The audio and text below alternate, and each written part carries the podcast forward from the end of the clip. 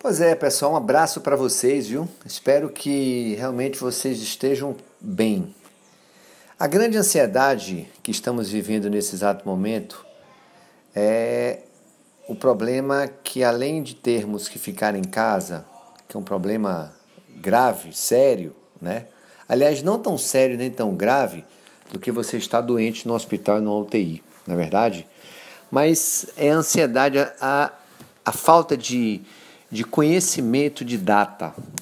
O que a gente vem observando aí nos últimos dias é que ninguém tem uma data, ninguém tem um momento.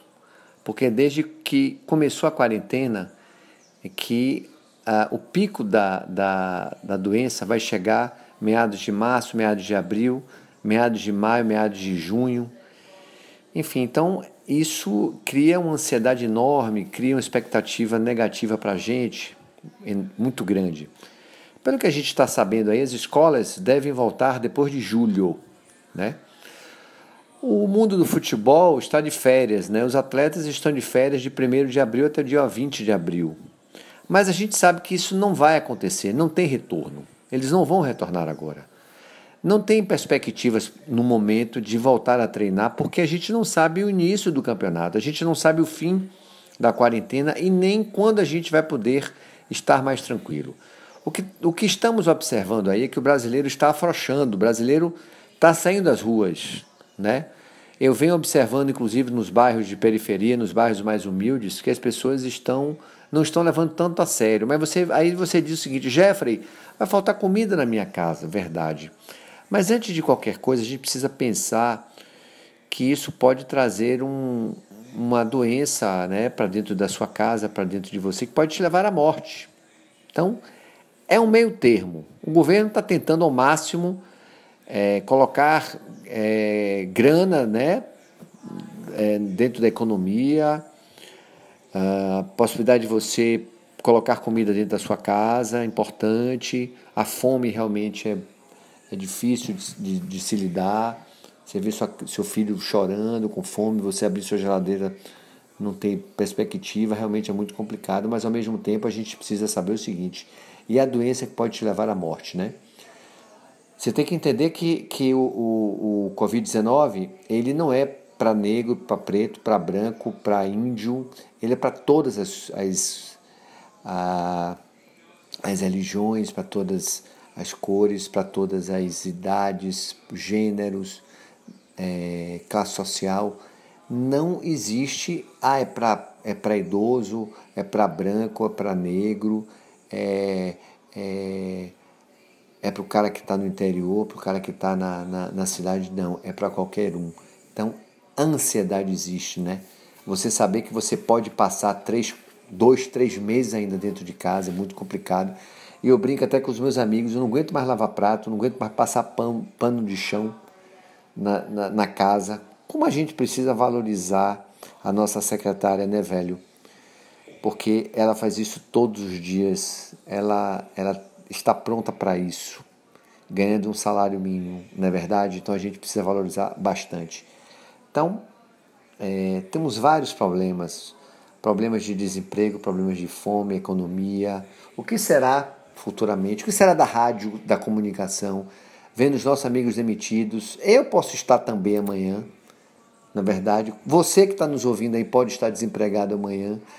Então, isso é que está trazendo ansiedade enorme. Estamos sem dormir, estamos preocupados, não sabemos o amanhã. Estamos na, na estamos na Semana Santa, ressurreição, morte de Cristo, morte e ressurreição de Cristo, que sofreu pela gente, né? ressuscitou no terceiro dia. A gente precisa aprender e sair super bem disso, né? Mas ser mais solidário, mais caridoso, mais amoroso, mais atencioso, mais família, mais profissional, tarefas difíceis, mais religioso, mais caridoso, ter mais fé, seja qual for seu Deus, tem que fazer suas orações. Você tem, que, você tem que estar preocupado com o próximo. A gente viu agora aí que os grandes artistas estão deixando seus músicos é, à parte. A gente não sabe a relação que eles têm trabalhistas com essas pessoas, mas a gente precisa se preocupar com o próximo. Aí a gente se preocupa o seguinte: poxa, não vai ter São João, né? As cidades estão cancelando, claro que tem que cancelar. E aí esses músicos, que para eles é o carnaval, como, como vão ficar durante o ano? Quem vende aqueles produtos juninos vai fazer como? Você sabe, posso lhe dizer, para mim, a gente só vai voltar ao normal se voltar a partir de julho, agosto. Dizem que em outubro o CEO é, das Olimpíadas afirma que não tem garantia que teremos as Olimpíadas no ano que vem, porque não sabe como, está, como, como estaremos. Se não tivermos uma vacina, um medicamento que cure, que, que a gente esteja livre do coronavírus, a gente pode estar sendo infectados há um bom tempo. Olha aí H1N1, vira e mexe morre gente, mesmo vacinado, porque o vírus ele é mutante, ele, ele muda, ele se modifica de, de país a país. Então a gente precisa realmente estar é, tá preocupado com essa situação. Em relação ao esporte, ao futebol, não temos perspectiva no momento. Estamos aí com várias possibilidades, temos que mudar a legislação trabalhista, as equipes precisam fazer contratos é, de pouco espaço para terminar os campeonatos regionais, o campeonato brasileiro começa quando? Não teremos férias, a gente não vai ter férias esse ano. Teremos, teremos um recesso de Natal até Réveillon e acabou. As, as faculdades, as escolas e o tempo vai ser como? Enfim, é uma interrogação. Desejo tudo de bom para vocês. Um abraço. A gente se encontra no Bom Dia Bola na Rádio Metrópole, segunda-feira, de segunda a sexta, das 5 às 6 da manhã. Eu estou lá ao vivo. O seu Zé Taíde está de quarentena. E eu tenho também participado do Minuto do Esporte na Rádio Can 105,3.